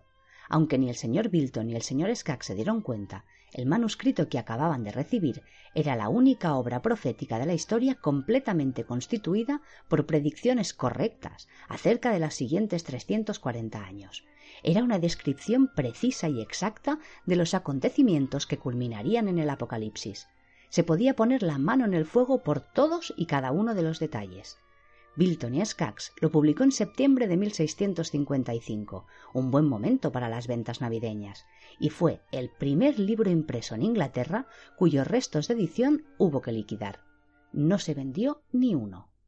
Ni siquiera el ejemplar de aquella minúscula tienda de Lancashire con el cartón que decía autor local junto al libro. A la autora del libro, una tal Agnes la Chalada, no le sorprendió aquello, pero también era muy difícil sorprender a aquella mujer, de todas maneras, no lo había escrito por las ventas o por los royalties, ni siquiera por la fama. Solo lo hizo por el ejemplar gratis que le correspondía al autor por ley. Nadie sabe qué ocurrió con las legiones de copias que no se vendieron. No queda ninguna en las colecciones de ningún museo ni privadas. Ni siquiera Cirafel posee algún ejemplar. Pero solo de pensar en poner sus cuidadas manos en uno le temblarían las piernas de emoción y es que sólo quedaba un ejemplar de las profecías de Agnes la Chalada en todo el mundo. Se encontraba en una estantería a unos sesenta kilómetros de donde Crowley y Azirafel disfrutaban de una comida bastante exquisita y metafóricamente acababa de poner en marcha la cuenta atrás. Eran las tres en punto. El anticristo llevaba quince horas en la tierra y un ángel y un demonio habían estado bebiendo sin parar a la salud de los tres. Estaban sentados, uno frente a otro, en la trastienda de la vieja y lúgubre librería de Acirafel, en el Soho. Casi todas las librerías de ese barrio tienen trastienda, y casi todas las trastiendas están abarrotadas de libros muy difíciles de encontrar, o al menos muy caros. Pero los de Acirafel no estaban ilustrados, tenían tapas marrones y sus páginas crujían. Alguna vez, si no tenía más remedio, vendía alguno. Y alguna vez Unos hombres serios con trajes negros venían a proponerle, con mucha educación, que vendiera el establecimiento para que lo pudieran convertir en el tipo de tienda al por menor más acorde con la zona. Y otras veces, mientras hablaban, otros hombres con gafas oscuras se paseaban por la tienda meneando la cabeza y comentando lo inflamable que era el papel y lo peligroso que era aquel cuchitril en caso de incendio. Y Acirafel asentía con la cabeza y sonreía, diciendo que lo pensaría. Entonces se iban y no volvían nunca. Que uno fuera un ángel no quería decir que fuera tonto. La mesa que los separaba estaba cubierta de botellas. El caso es que, dijo Crowley, el caso es que. El caso es que. trató de fijar la mirada en Acirafel. El caso es, repitió, y trató de pensar en algún caso. ¿A dónde quieres llegar? dijo animándose. ¿Es a los delfines? ¿El caso son los delfines? Pues unos peces, dijo Acirafel. No, mamíferos, mamíferos corrientes. La diferencia es que. es que. se aparean fuera del agua, dijo Acirafel sin que se le preguntara. Crowley arrugó la frente. Lo dudo, seguro que no. Era algo de sus crías. Bueno, lo que sea. El caso es que. el caso es que tienen cerebro. Alcanzó una botella. ¿Y qué? ¿Que tengan cerebro? preguntó el ángel. Pues que lo tienen grande. Ahí quería yo llegar, al tamaño. Eso es un cerebro de tamaño gigantesco, y luego las ballenas, un pedazo de cerebro como una casa, te lo digo yo, todo el mar lleno de cerebros. El kraken, dijo Acirafel, mirando su vaso malhumorado. Crowley le echó la mirada detenida de alguien a quien le acaba de caer una viga en el hilo de las ideas. ¿Qué?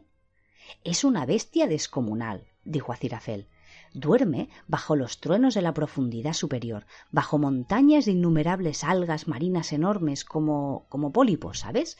Se supone que saldrá a la superficie justo al final, cuando el mar hierva. ¿Sí? Seguro. Pues ya está, dijo Crowley reclinándose. Todo el mar hirviendo a borbotones, los pobrecitos delfines convertidos en menudillos para sopa de marisco y a nadie le importa un carajo. ¿Y los gorilas qué? Toma ya, dirán, todo el cielo rojo, las estrellas cayéndose, que les echarán a los plátanos hoy en día. Y luego, perdona, pero los gorilas hacen nidos, protestó el ángel, poniéndose otra copa y acertando el vaso a la tercera. ¿Qué va? ¿Verdad de Dios? ¿Lo vi en una peli? Hacen nidos. Esos son los pájaros, replicó Crowley. ¿Qué son nidos? insistió Cirafel. Crowley decidió no discutir aquel aspecto. Bueno, pues eso, dijo todas las criaturas, grandes o no, no tan grandes, quiero decir, grandes y pequeñas, que todas tienen cerebro y van y se cuecen. Pero tú eres parte de eso, dijo Acirafel.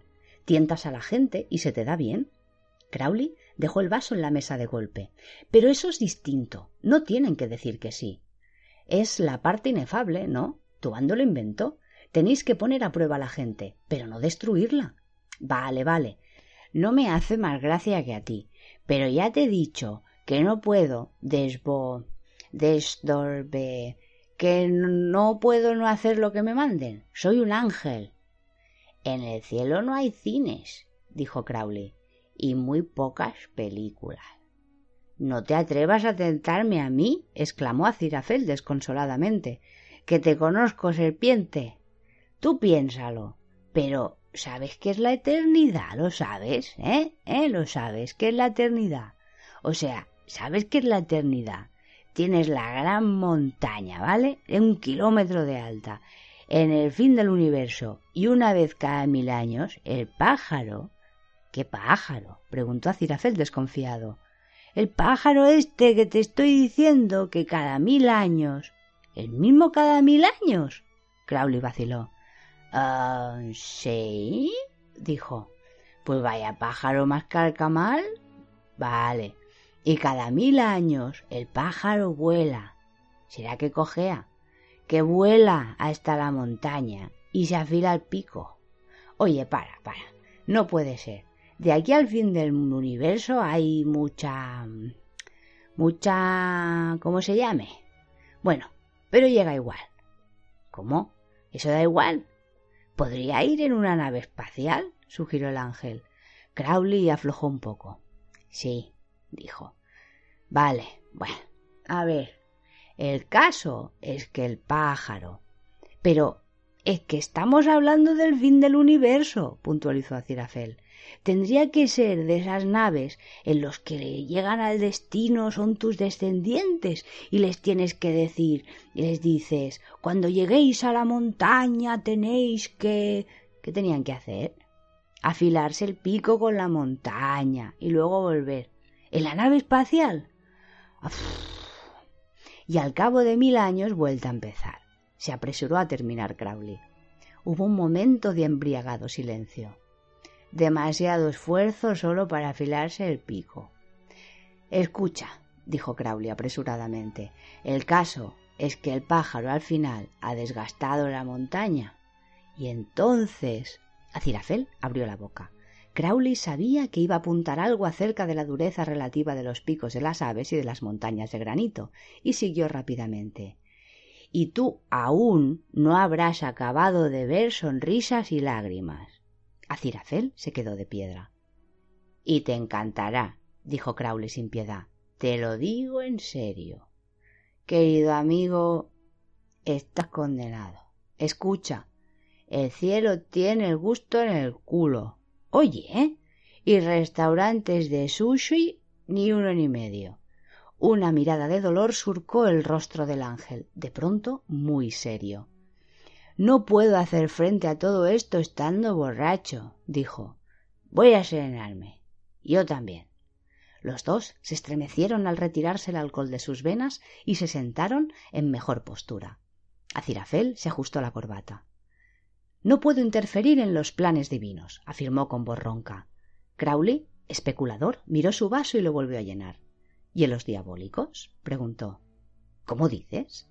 Bueno, no puede ser más que un plan diabólico, ¿no? Lo estamos llevando a cabo nosotros, mi bando. Ah, pero es parte del plan divino general, dijo Acirafel. Tu bando no puede hacer nada que no sea parte de un inefable plan divino, añadió con un atisbo de petulancia. ¿Qué más quisieras tú? No, es él. Acirafel chasqueó irritando los dedos. Bueno, pues eso, como decías tú en tu colorida jerga, el final de la balanza el balance final. Eso. Bueno, si estás seguro, sin duda alguna. Crowley levantó la vista con una mirada de picardía. Entonces, no puedes saber seguro, corrígeme si me equivoco, si frustrarlo es o no parte del plan divino. O sea, se supone que tienes que frustrar cada una de las tretas del maligno, ¿no? Acirafel vaciló. También es verdad. Descubres una treta y la frustras, ¿no es así? Mm, grosso modo, pero sí. Lo que hago yo es ayudar a los humanos a que frustren ellos las tretas por la inefabilidad, ya sabes. Bien, bien, sí. Así que lo único que tienes que hacer es frustrarlo todo. Porque si de algo estoy seguro, dijo Crowley atropelladamente, es que el nacimiento es solo un principio. Lo que importa es cómo se cría, las influencias. De lo contrario, el niño jamás aprendería a usar sus poderes, vaciló un instante, al menos como se supone. Seguro que a mi bando no le importaría que yo frustrara tus esfuerzos, constató Acirafel pensativo. En absoluto les importaría. Claro que no. Podrías ganarte la aureola de oro. Crowley le dedicó al ángel una sonrisa alentadora. ¿Y qué le pasará al niño si no recibe una educación satánica? preguntó Acirafel. Pues probablemente nada. No se enterará nunca. Pero la genética. Déjate de genética. ¿Qué tendrá que ver? respetó Crowley. Mira Satán. Fue creado como un ángel y cuando crece va y se convierte en el gran adversario. Si te vas a meter en genética, también podrías decir que el niño se convertirá en ángel. Al fin y al cabo, su padre era un pez gordo en el cielo en aquellos tiempos. Decir que se convertirá en demonio es como decir que un ratón sin rabo tendrá crías sin rabo. La educación lo es todo, te lo digo yo. ¿Y sin influencias satánicas no contestadas? Lo peor que podría pasar es que el infierno tuviera que empezar otra vez de cero y que la tierra dure al menos once años más. Vale la pena, ¿no? Ahora Acirafel volvía a estar meditabundo. ¿Estás diciendo que el niño no es maligno la esencia? le preguntó despacio. Es potencialmente maligno. Y bueno también, supongo. Es malo en potencia y esa potencialidad está esperando que le den forma, se explicó Crowley, y se encogió de hombros. Pero claro, estamos hablando de bueno como tú o como yo. Son nombres para nuestros bandos, eso ya lo sabemos. Supongo que vale la pena intentarlo, dijo el ángel. Crowley asintió con entusiasmo. Trato hecho, dijo el demonio tendiéndole la mano. El ángel se la estrechó cautelosamente. Seguro que es más interesante que los santos, opinó. Además, es por el bien del niño, a largo plazo, añadió Crowley. Seremos una especie de padrinos. Se podría decir que vamos a ser los responsables de su educación religiosa. A Cirafel se le iluminó el rostro. Eso nunca se me había ocurrido, dijo. Padrinos. Vaya, fíjate. No está mal, ¿eh? aseguró Crowley. Una vez te acostumbras. La conocían como Scarlett. Por aquellos tiempos vendía armas, pero ya empezaba a perder interés. No solía aguantar mucho en un mismo trabajo. Trescientos o cuatrocientos años en el exterior no eran para engancharse a la rutina. Tenía el pelo caoba natural, ni pelirrojo ni castaño, sino de un fuerte color cobre bruñido, que le caía hasta la cintura en trenzas por las que un hombre mataría, lo que de hecho ocurría a menudo. Tenía los ojos de un extraordinario tono naranja. Parecía tener veinticinco años, y siempre los tenía. Conducía un polvoriento camión color terracota lleno de un armamento variado, con una habilidad inaudita para pasarlo por cualquier frontera del mundo estaba de camino a un pequeño país sudafricano donde se estaba librando una guerra civil de poca importancia, a entregar una mercancía que con un poco de suerte la convertiría en una guerra civil de gran importancia. Desgraciadamente, el camión se averió de tal manera que ni siquiera ella podía repararlo. Y eso que se le daba muy bien la maquinaria últimamente. Se encontraba en medio de una ciudad. Era la capital de Tierra Cumbola, una nación africana que había vivido en paz durante los últimos tres mil años. Se llamó Tierra Sir Humphrey Clarkson durante treinta años, pero como el país no tenía ninguna reserva mineral y gozaba de la importancia estratégica de un plátano, se acercaba al autogobierno a pasos agigantados. Tierra Cumbola era pobre, tal vez, y aburrida sin duda alguna, pero pacífica. Sus diversas tribus, que se llevaban bastante bien entre ellas, habían empezado a cambiar sus espadas por arados tiempo atrás, estalló una lucha en la plaza de la ciudad en 1952 entre un arriero de bueyes borracho y un ladrón de bueyes también borracho. Aún se hablaba de ello. Scarlett bostezó acolorada, se abanicó la cabeza con su sombrero de ala ancha, dejó el camión inservible en la calle polvorienta y se metió en un bar. Compró una lata de cerveza, la vació y sonrió al camarero.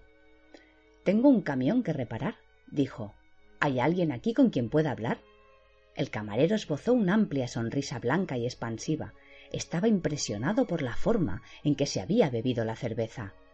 Solo Nathan, señorita, pero ha vuelto a Kaunda a ver la granja de su suegro. Scarlett compró otra cerveza. Nathan, ¿ah? Bien. ¿Y no se sabe cuándo volverá? Pues puede que la semana que viene. O la otra, querida señorita. Este Nathan vaya picarón, ¿eh? Se inclinó hacia adelante. ¿Viaja sola, señorita? Pero podría ser peligroso. Hay gente un poco rara en las carreteras desde hace algún tiempo.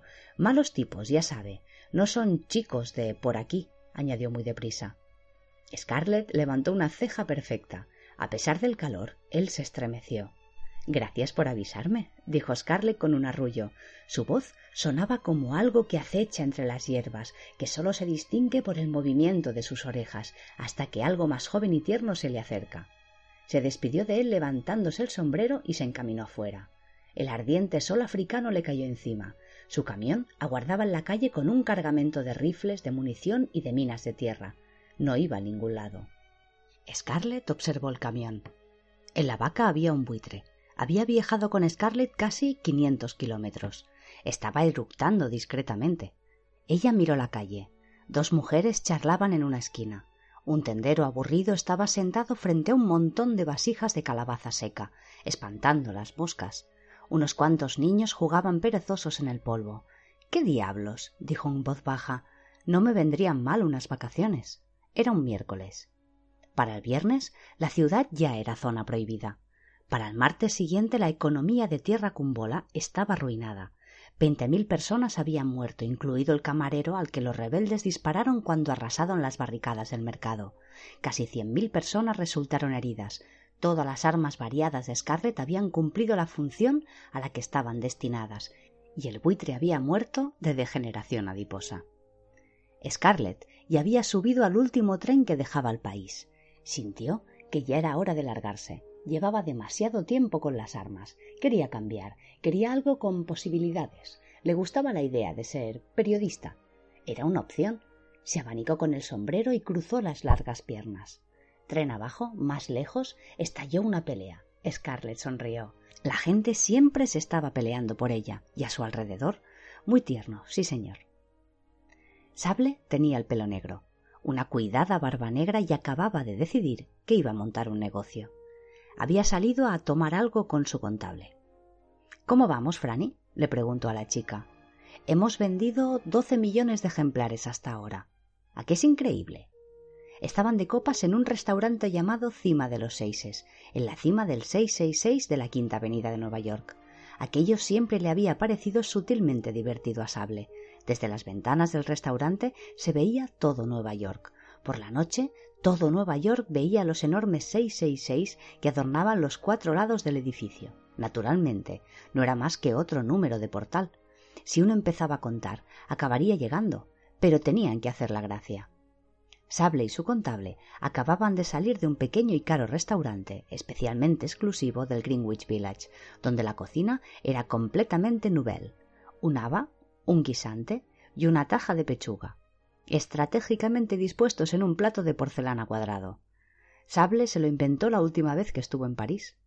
Su contable se había ventilado la carne y las dos verduras en menos de cincuenta segundos, y el resto del tiempo se había dedicado a mirar el plato, la cubertería y de vez en cuando a los demás comensales, de un modo que sugería que debía de preguntarse cómo estarían sus platos, como era el caso. Con aquello Sable pasó un rato divertidísimo. Jugaba con su botella de agua mineral. ¿Doce millones, dices? No, no está nada mal. Está fenomenal. De modo que vamos a montar el negocio del siglo. Es hora de hacerlo a lo grande, ¿no crees? Estoy pensando en California. Quiero fábricas, restaurantes y todo el tinglado. Seguiremos con la rama editorial, pero tenemos que ir diversificándonos. ¿Qué te parece? Franny asintió. Pues parece una buena idea, Sable. Tendremos que. la interrumpió un esqueleto. Un esqueleto con traje de Dior, con piel morena tan estirada que estaba a punto de rasgarse para mostrar el cráneo. El esqueleto tenía el pelo rubio y largo y los labios impecablemente pintados. Tenía el aspecto de una persona a la que las madres del mundo señalarían murmurando Así te quedarás tú si no te comes la verdura. Parecía un cartel de asistencia a las víctimas del hambre con estilo. Era la top model más famosa de Nueva York y llevaba un libro. Dijo Disculpe, señor Sable, espero no molestar. Es que su libro me ha cambiado la vida y quería que. que me firmara un autógrafo. Le miró implorante con unos ojos hundidos en las cuencas gloriosamente sombreadas. Sable asintió cortésmente y lo cogió el libro. No era de extrañar que lo hubiera reconocido porque sus penetrantes ojos gris oscuro no pasaban desapercibidos en la foto de la cubierta de color metálico. Hacer dieta sin comer. Ponte guapa adelgazando, se llamaba el libro. El libro del régimen del siglo. ¿Cómo te llamas? le preguntó. Cheryl, con dos R's, Y y L. Me recuerdas una antigua amiga, le dijo mientras escribía rápida y cuidadosamente en la página del título. Anda, ahí tienes. Me alegro de que te gustara. Me gusta conocer a fans. Lo que había escrito era lo siguiente. Cheryl, un celemín de trigo por el salario de un día, tres celemines de cebada por el salario de un día, pero el aceite y el vino no tocarlos. Doctor Cuervo Sable. Es de la Biblia, le dijo. La chica cerró el libro con reverencia y se alejó de la mesa dándole las gracias a Sable. No sabía lo que aquello significaba para ella, le había cambiado la vida, en serio. En realidad, no tenía el título médico que decía poseer, porque en sus tiempos no había universidades. Pero Sable se daba cuenta de que estaba muriéndose de hambre. Calculó que le quedaban un par de meses al exterior, sin comer. Acababa tu problema de peso definitivamente. Franny tecleaba en su ordenador portátil ansiosamente, planeando la próxima fase de la transformación de las costumbres alimentarias del mundo occidental a manos de Sable. Este le había comprado el aparato como un regalo personal. Era muy, muy caro y ultraplano, casi raquítico. Le gustaban las cosas raquíticas. Hay un negocio europeo, el Holding Holdings Incorporated, que podemos comprar como punto de apoyo inicial. Nos cubrirá la tasa base de Liechtenstein, y si desviamos fondos por las Caimán a Luxemburgo y de ahí a Suiza, podremos pagar las fábricas de pero Sable ya no escuchaba. Estaba pensando en el pequeño restaurante exclusivo. Le había venido a la mente la idea de que no había visto jamás a gente tan rica pasando tanta hambre. Sable sonrió con esa sonrisa sincera y honrada que va a la par con la satisfacción laboral perfecta y pura. Solo estaba matando el tiempo hasta el gran acontecimiento, pero lo estaba matando con increíble exquisitez, matando el tiempo y a veces a la gente. A veces le llamaban Blanco, o White, o Albus, o Yeso, o Vice, o Nevada, o cualquier otro de cientos de nombres. Tenía la tez pálida, el pelo rubio apagado y los ojos gris claro. Si se le echaba una ojeada rápida, tenía unos veinte años, y ojeadas rápidas era todo lo que todo el mundo le echaba. Era inmemorable casi por completo. A diferencia de sus dos colegas, nunca se dedicaba al mismo trabajo mucho tiempo. Tenía todo tipo de trabajos interesantes en diversos lugares. Había trabajado en la central nuclear de Chernóbil, en Windscale y en Three Mile Island, en puestos de menor importancia. Había sido miembro no destacado, pero apreciado, de numerosos establecimientos de investigación científica. Gracias a él se diseñaron el motor de gasolina, los plásticos y las latas con anilla. Podría dedicarse a lo que fuera. Nadie se fijaba mucho en él, era discreto y su presencia era acumulativa. Si uno se paraba a pensar, se acordaba de que algo estaba haciendo, de que estaba en alguna parte, de que tal vez tuviera alguna conversación con él, pero uno se olvidaba fácilmente del señor Blanco. En aquel momento estaba de marinero en un petrolero rumbo a Tokio. El capitán estaba borracho en su camarote, el primer oficial estaba en la proa, el segundo en la galera, y era toda la tripulación que había barco estaba automatizado casi en su totalidad. No había mucho que una persona pudiera hacer. Sin embargo, si por casualidad alguien pulsaba el botón de descarga de emergencia del puente, los sistemas automáticos se encargaban de soltar cantidades industriales de lodo en el mar, millones y millones de toneladas de petróleo crudo, con un efecto devastador en las aves, las peces, la vegetación, la fauna y en los humanos de la región.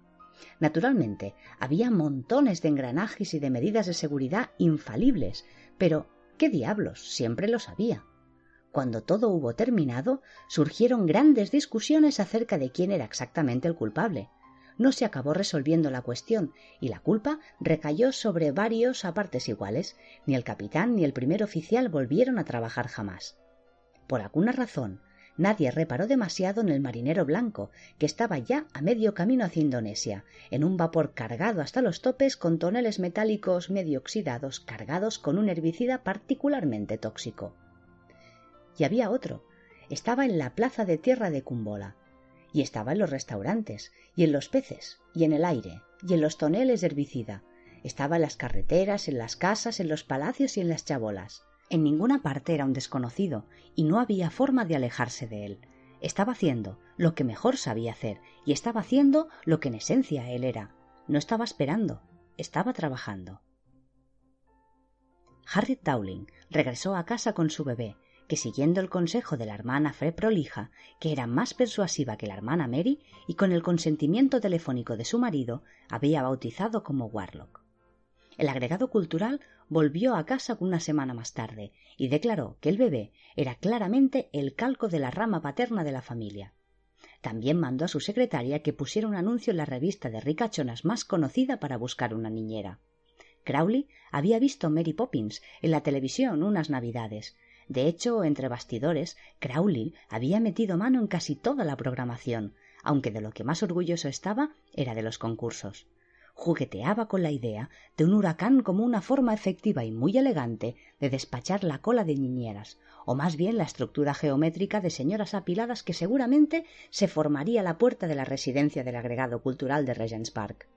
Se conformó con una salvaje huelga de metro y llegado el día solo apareció una candidata. Llevaba un traje de tuita medida y unos discretos pendientes de perlas. Algo en ella podía haber dicho niñera, pero con un tono de voz tan bajo como el que emplean los mayordomos británicos en cierto tipo de películas americanas. también tosía discretamente y farfullaba que podía ser la clase de niñera que anunciaba servicios no especificados, pero curiosamente explícitos en ciertas revistas. Sus zapatos planos trituraban el paseo de gravilla. Un perro gris caminaba a su lado en silencio, con la blanca saliva goteando por la mandíbula. Le brillaban los ojos rojos y miraba hambriento de un lado a otro. Llegó a la pesada puerta de madera. Se sonrió a sí misma, un breve gesto de satisfacción, y llamó. El timbre sonaba lúgubre. Un mayordomo de los de la vieja escuela, como se suele decir, les abrió la puerta. Soy la niñera, la señora Astoret, le dijo. ¿Y este? continuó mientras el perro miraba al mayordomo detenidamente, pensando, tal vez, dónde enterrar los huesos. Este es Robert. Dejó al perro en el jardín, superó la entrevista airosa y la señora Dowling la condujo a conocer a su nuevo protegido. Esbozó una desagradable sonrisa. ¡Qué encanto de niño! dijo. No tardará en pedir un triciclo. Por una de esas coincidencias, otro miembro se unió al servicio aquella tarde. Era jardinero y resultó ser sorprendentemente bueno en su trabajo. Nadie se explicaba por qué, dado que parecía que nunca cogiera una pala ni se esforzara por espantar del jardín a todas aquellas bandadas de pájaros repentinas que le rodeaban a la mínima ocasión. Siempre estaba sentado en la sombra mientras los jardines de la residencia florecían, florecían y florecían. Warlock solía bajar a verle, cuando ya era bastante mayor para dar los primeros pasos y la niñera se dedicaba a lo que se dedicase en sus tardes libres. Esta de aquí es la amiguita babosa, le decía el jardinero. Esta diminuta criatura es el amiguito gorgojo de la batata. Warlock, cuando recorras las verdes y las sendas del rico y efusivo camino de la vida, no te olvides de amar y respetar todas las cosas vivas. La tata dice que las cosas vivas no son más que suelo para que yo lo pise, señor Francis balbuceaba el pequeño Warlock, acariciando la amiguita babosa y limpiándose después la mano concienzudamente en el chándal de la rana Gustavo. No le hagas caso a esa mujer, le advertía Francis. Tú, hazme caso a mí. Por la noche, la niñera le cantaba nanas a Warlock. El gran duque de York marchó con mil soldados, los hizo desfilar por toda la colina, y arrasó todas las naciones del mundo y les impuso el reinado de Satán nuestro Señor. Y también cinco lobitos tiene la loba, cinco lobitos detrás de la escoba. Este fue al Hades, este se quedó en casa, este comió carne humana cruda y sudorosa, este violó a vírgenes y este chiquitín trepó por un montón de cadáveres para subir a la cima. El jardinero Francis, que es amigo mío, dice que tengo que ser virtuoso desinteresadamente y amar y despertar a todas las cosas vivas, decía Warlock. No le hagas caso a ese hombre, cariño, susurraba la niñera arropándolo en su camita. Hazme caso a mí. Y así sucesivamente. El acuerdo iba sobre ruedas, empate a cero. La niñera le compró un triciclo al niño, pero no logró que lo montara dentro de la casa, y le daba miedo Robert. En segundo plano, Crowley y Azirafel se veían en el piso de arriba de los autobuses, en las galerías de arte, en los conciertos, comparaban sus apuntes y sonreían. Cuando Warlock cumplió seis años, la niñera se marchó, llevándose a Robert con ella. El jardinero presentó su dimisión el mismo día. Ninguno de los dos se fue con el paso tan ligero como cuando llegaron. La educación de Warlock pasó a estar a cargo de dos tutores.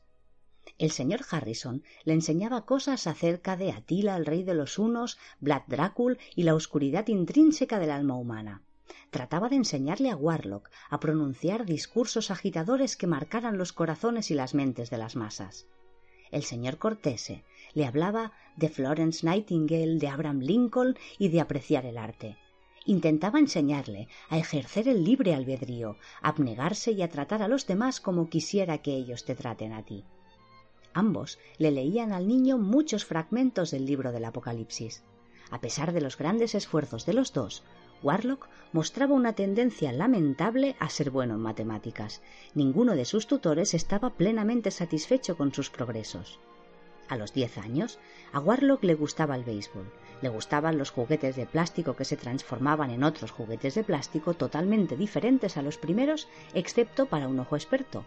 Le gustaba el chicle con sabor a plátano, le gustaban los cómics, los dibujos y su BMX. Crowley estaba inquieto. Se encontraban en la cafetería del Museo Británico, un refugio más para los cansados soldados de a pie de la Guerra Fría. En la mesa de su derecha tenían a dos americanos trajeados tiesos como palos de escoba, que entregaban un maletín lleno de dólares a una mujer menuda con gafas de sol. En la mesa de la derecha tenían al subdirector del Departamento Británico de Inteligencia Suprema y al dirigente de la división local de la KGB, discutiendo acerca de quién debía quedarse con la cuenta del té con pastas. Crowley dijo por fin lo que no se había atrevido ni siquiera a pensar en la última década. Para mí, declaró a su homólogo, es tan normal que da asco. Acirafel se embutió en la boca otro huevo duro con salsa diábola y regó con café para que pasara. Se secó los labios dándose toquecitos con una servilleta de papel. Es la buena influencia de un servidor, sonrió, o mejor dicho, hay que reconocerlo de todo mi equipo. Crowley negó con la cabeza. Eso ya lo tengo en cuenta. Mira, a estas alturas ya debería estar intentando adaptar el mundo que le rodea a sus propios deseos, haciéndolo a su imagen y semejanza y esas cosas. Y bueno, no solo intentándolo, lo haría sin darse cuenta. ¿Has visto algo que indicara que eso es así? Pues no, pero a estas alturas debería ser una fuente inagotable de fuerza pura. ¿Lo es? Por lo que he visto, no, pero es demasiado normal. Crowley tamborileó con los dedos en la mesa. No me gusta, algo me huele mal, pero no sabría decir el qué.